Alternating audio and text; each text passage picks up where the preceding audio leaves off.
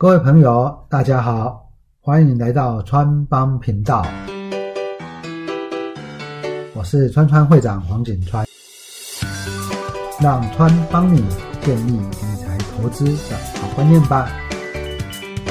那在这一集的节目中呢，我们来谈一个呃大家很常听到的观念哦，这个观念就是逢低买进，或者是逢低。摊平，应该说呢，大家都很喜欢说，哎，我现在股价是一个低点嘛，哈，那我来买，那这叫做逢低买进。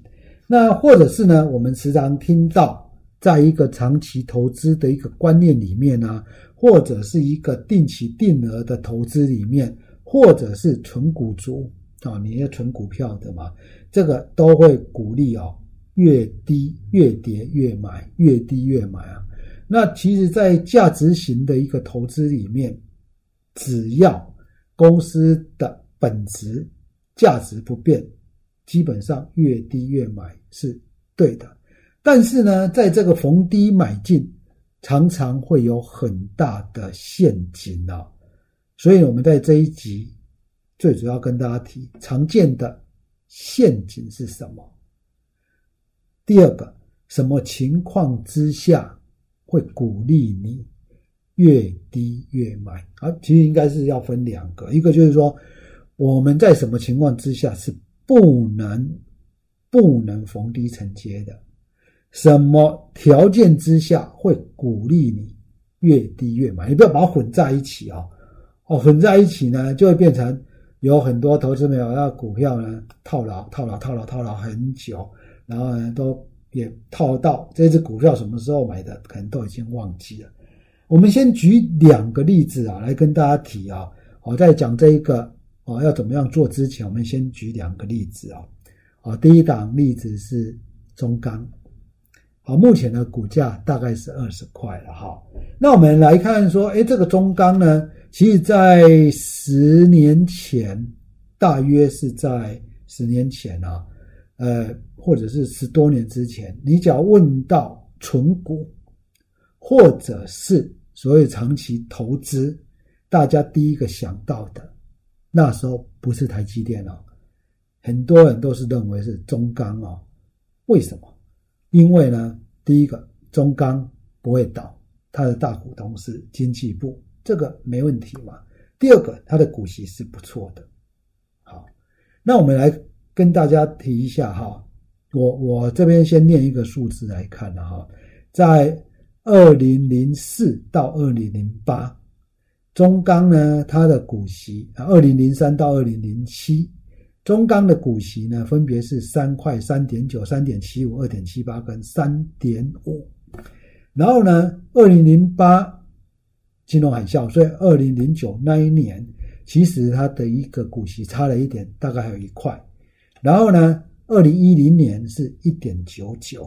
好，那我提到这个地方呢，大家可能说，我现在呢，例如说我要在二零一一年买中钢，那时候我会往前面看个五年啊、六年、七年、八年，哎，多人又看看蛮长的一段时间，看一看以后呢，从你二零一二年要买嘛，啊，但二零一二年，你看就是二零一一的股息，好，你可能二零一二年那时候股息还没有发，那二零一一年你所看到的股息那一年，他发的是前一年度的，他的股息是一点九九，而且还有股票股利，那所以在它股票股利大概是零点二、零点三，那你这样加起来，你就会觉得说，嗯，中钢每一年的股息大概都是在两块以上。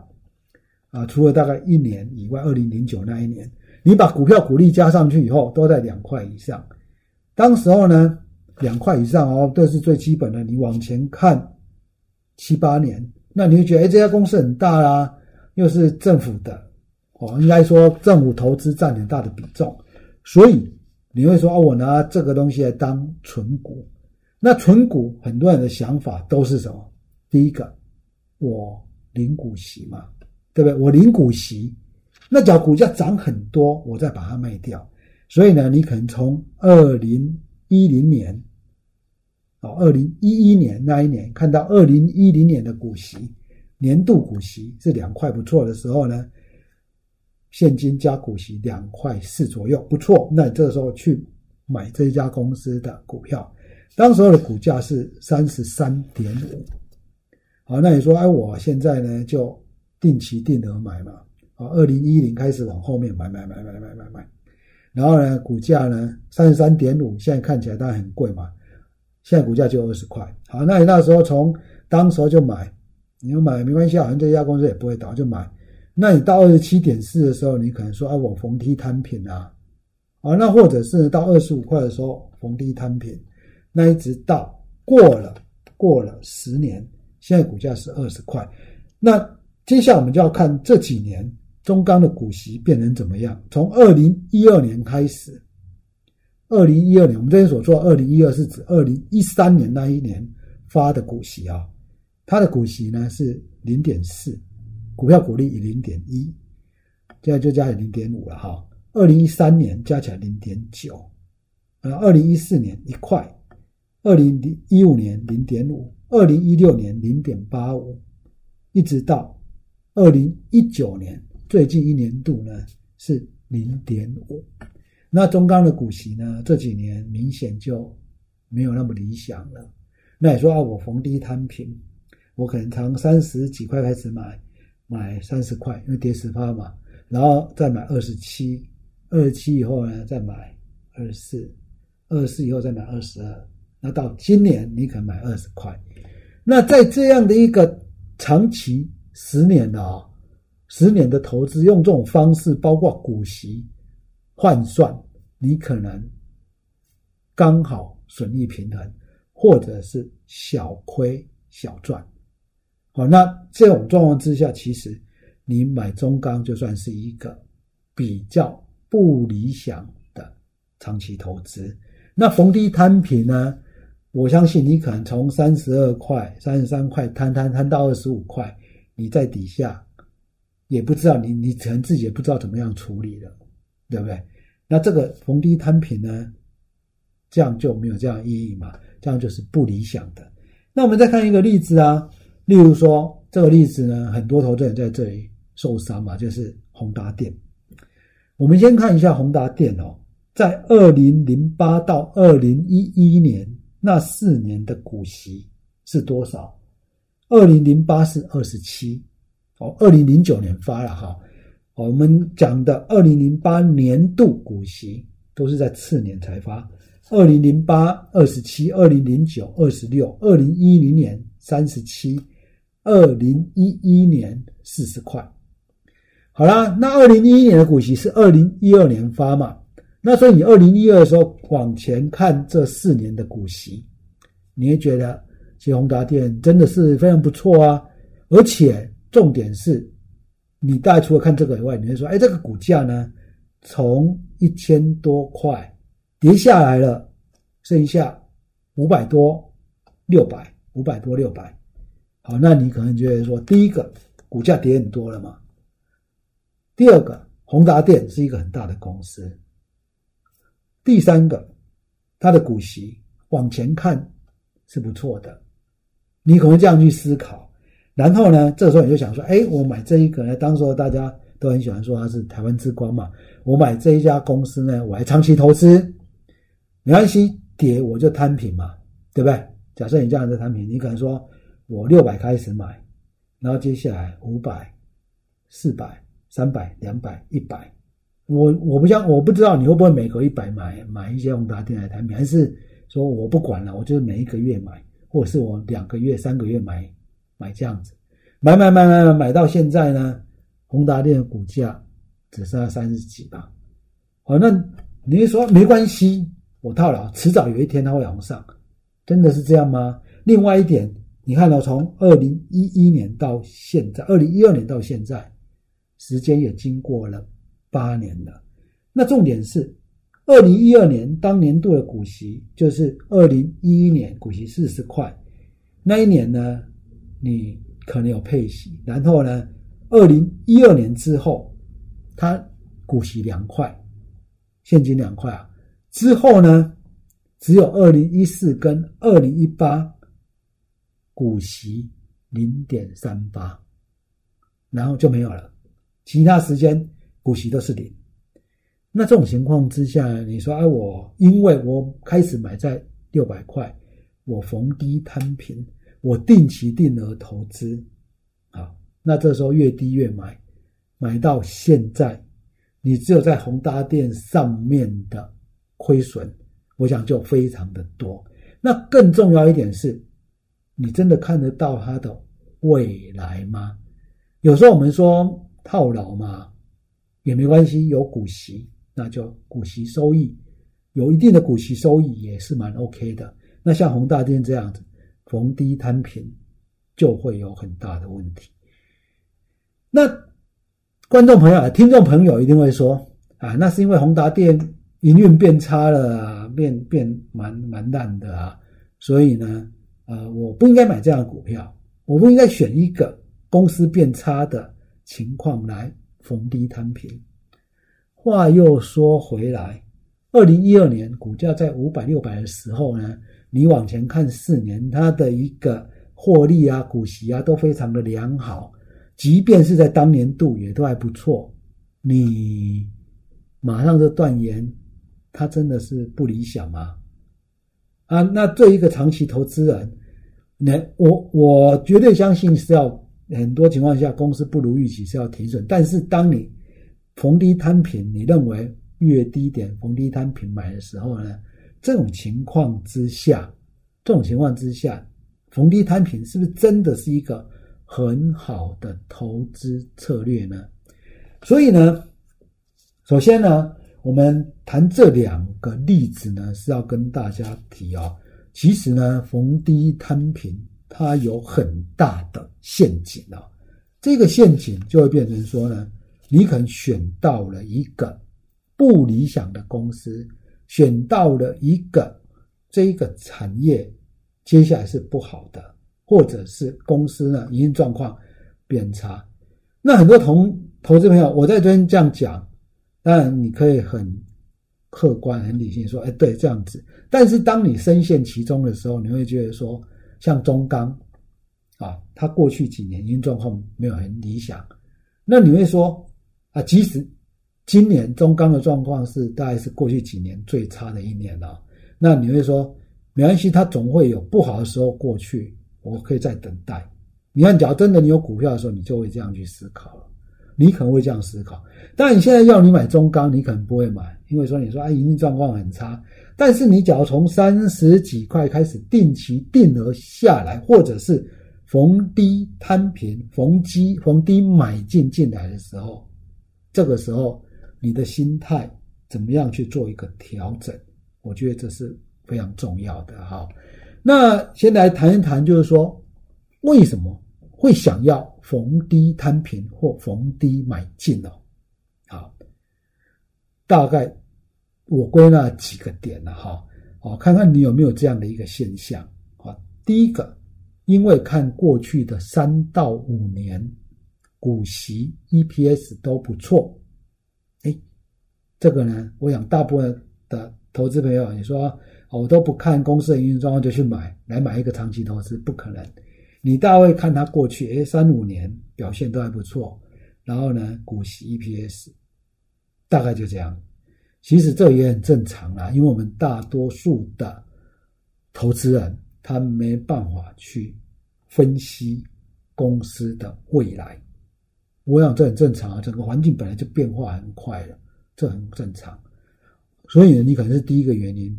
第二个原因，这也是更常看见的，叫做什么？技术线图，就看它的 K 线图，觉得跌很多了。很多投资朋友会买宏达电，绝对不是买在一千块了，不可能，一定是买在一千块。对折剩下五百块的时候，为什么会这样？你会说啊，它跌很多了，我就不相信它不会反弹。那它已经跌很多了，这个时候呢来买是不是更划算呢？这是所谓的价格的迷失，价格的迷失。第二个原因是因为你看这个 K 线图，它跌很多了。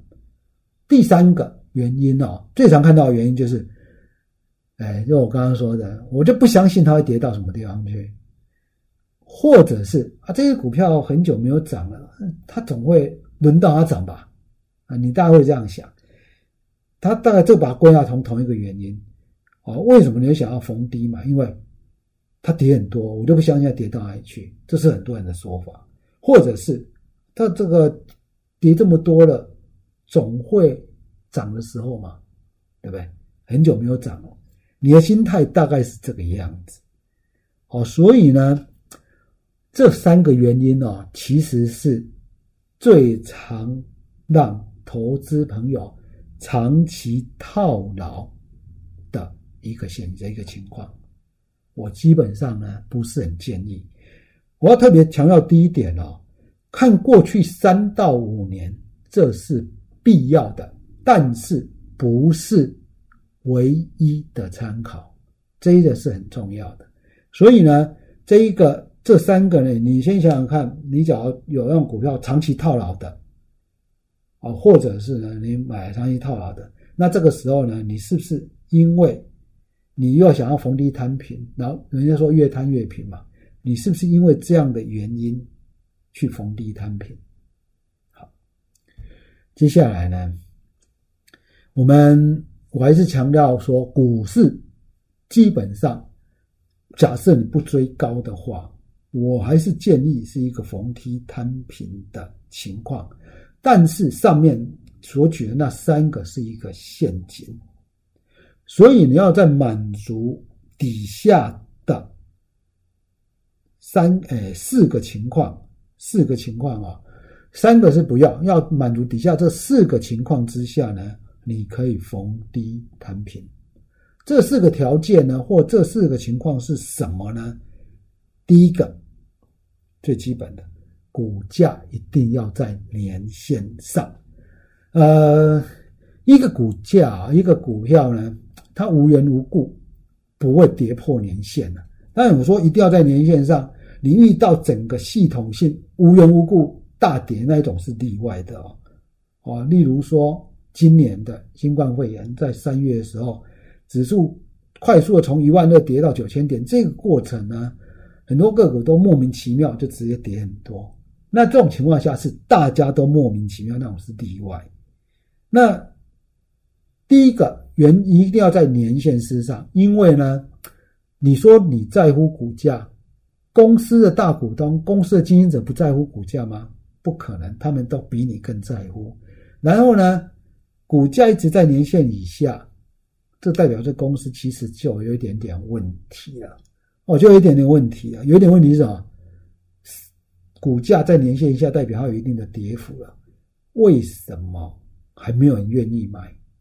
公司的经营者看这么低了，为什么还不愿意买？这个是一个很重要的思考哈。所以呢，股价一定要在年线上。今年呢，呃，有一家公司叫做康友 KY，无缘故要出状况了，哦，目前暂停交易。那这一档个股呢，你假如说从财报的角度来看，我可以跟大家提，基本上没什么太大的问题，真的没什么太大的问题啊。你就算事后要去鸡蛋里挑，我看他过去的财报，其实真的问题没有很大。第二个，你说它没有股息，不像一些 KY 个股，很多都没有股息的，它也没，它不是哦，它还有一定的股息哦，哦，股息状况也不会太差。那它在这个过程里面最大的疑虑，当然是事后大家说，因为它的创办人啊，跟大股东啊，跟呃所谓的内部人啊，不断的转让持股啊，代表大家已经看不好了。但是事实上，这一个呢，也是你可能要后来慢慢才会知道嘛。那其实最重要的一点就是它的股价，我们用股价角度来看，它已经长期在年线以下了，而且年线是往下走的，它已经长期在年线以下了。这样的公司呢，事实上我都觉得你至少要先避开。所以第一个，你要逢低摊平可以。它股价还是要在年线上面，或者是它股价已经跌很多了，然后这个时候终于突破年线了，这个时候再买也可以。哦，就是呢，它跌跌跌，你发现根据这个 K 线图，例如你红华电来说好了，从一千多块跌下来，那什么时候可以买呢？至少要股价跌很多了，然后站上年线再考虑啊，考虑要不要投机或投资啊。哦，那我可以可以跟各位讲，它从一千多块跌下来，又站上年线的时候，我基本上说股价是在大概已经在一百块左右了。啊，那那这种情况之下呢，当然还是不理想。但是你那时候就会至少说，我要站上年线再做考虑，这是第一个。第二个，营收当年度的到现在一定要成长，然后以目前的获利，你不要看过去啊或三年，过去三五年不要了，看以目前的获利。目前获利是什么？最近一季，最近半年。假设你现在是前三季，就前三季的获利，或者是第三季的获利，你现在来看营收是成长的，然后目前的获利来看，本益比是很低的，是低的。那用这个角度来看呢，我觉得要同时配合第二点，你比如说像中钢好了，今年到前三季 EPS 还是负的。获利还是亏损的，那代表还没有本益比，对不对？啊，你不知道今年会赚多少，可能今年有没有赚钱，我不知道。至少前三季是亏钱的。那这种情况之下，你可以怎么样？你就不应该买啊！你说可能这边在低点，你看这又回到一个老问题，你要猜这个低点，又要想要逢低逢低摊平逢低买进，不需要哦，真的不需要。那宏达电是不是同样的状况？很多个股其实都有这种现象，哦，那这种情形呢？哎，你说，哎，市场还有一个说法是，都有时候会听到一个啊，你这个时候不买，以后没有低点，其实你不要这样想哈，因为外在环境竞争非常的激烈，你以今年来说的观光啊、饭店啊，获利是亏损的，你你能够真的确定它到底多久之后能够恢复正常吗？对不对？不要去赌这个了哈，所以第二个条件是营收成长，而且以目前的获利来看，本益比是很低的。这个营收成长啊，你可能说啊，我现在只要价值型的，那没关系，你至少营收是在不要衰退太多，负五趴之内嘛。那获利来看，本益比现在是低的。这才叫有具备逢低买进的条件。第三个，股价上涨中的回档，这个呢，我们在下一集的主题还会来谈谈这种叫做所谓的追高的逻辑。那在这个过程里面呢，例如说什么叫上涨过程中的回档？股价上涨跟下跌，其实你现行一看就可以知道了。啊，它现在上涨，例如说呢，它在最近一个月它涨了三十趴，那这时候股价不会说永远一直涨都不会跌嘛？或者它在最近一段时间已经涨一倍了，那这个时候呢，它怎么样？你总要等它回档，这时候的回档就是一个买点。那回档当然有一些叫做技术线型的买点，跟它的合理价位的买点。这个呢是整体来说，因为它已经在年线上，它最近一段时间上涨，上涨之后的回档，这是第三个，你可以逢低摊平。第四个，整个大盘错杀，你就不用管什么限不限，反正大盘错杀嘛。整个大盘呢莫名其妙在短期之内跌了好几千点，你就从这里面去选跌很深的股票去买。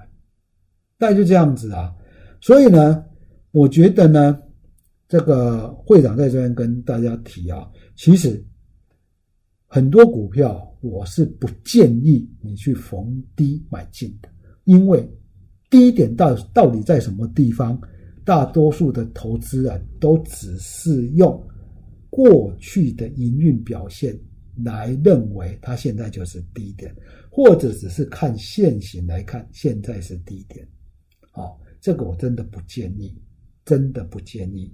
好，那逢低摊平就是我刚刚所说的这几个条件，在这几个情境之下，好，当然了，我再强调一下，情境呢是股价一定要在年线上，没有外在的大盘太大的。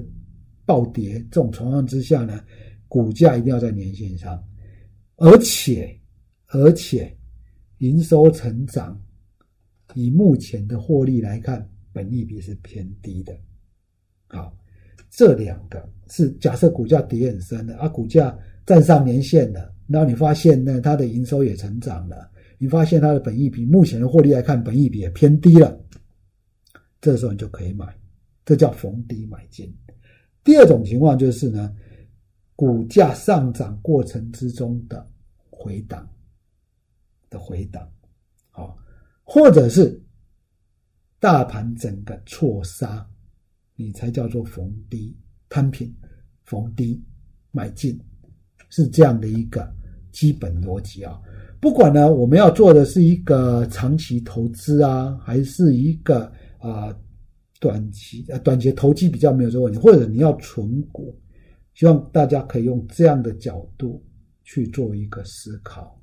或者我觉得外在环境变迁还蛮大的哈。哦，在这种情形之下，每隔几年，哦，在上次呢，我看到天下吧，它有一个二十年前的前五十大企业跟二十年后的。前五十大，哦，你你去比较一下，其实呢，你可以发现，其中大概有一半的公司都不见了，不见了。有一些是怎样，真的就不见了；有一些是变得很不理想的公司，营运变得很不好的公司。那在这种情况之下，你说啊，我只是逢低摊平，你会摊一摊，摊到后来公司不见了。哦，那这个是其实是很重要、很重要的做法。那在心态里面呢，啊，切记逢低摊平，其实是要很严格、严格去选择的，而不是只是看股价跌升就叫做可以逢低摊平。希望大家能够啊，要切记这样的一个基本的原则了哈。那今天。川团频道的这个题，呃，这主题呢，就到这个地方。我们在下一个下一集里面呢，来谈谈，既然不逢低摊平，那我可不可以追高买进？刚好那相反是追高。那什么情况之下一样？什么情况之下可以追高？而不是盲目的追高。我想川会长在这个地方呢。啊，还是会给各位一个一些方向嘛，好，跟一些指导的原则。我想你这一些这些指导原则，其实很多都是书上整理出来的啊。那加上实物上的一个判断，那希望这样的一个准则可以提供给各位在投资上面的一个帮忙。我们下次空中再见啦。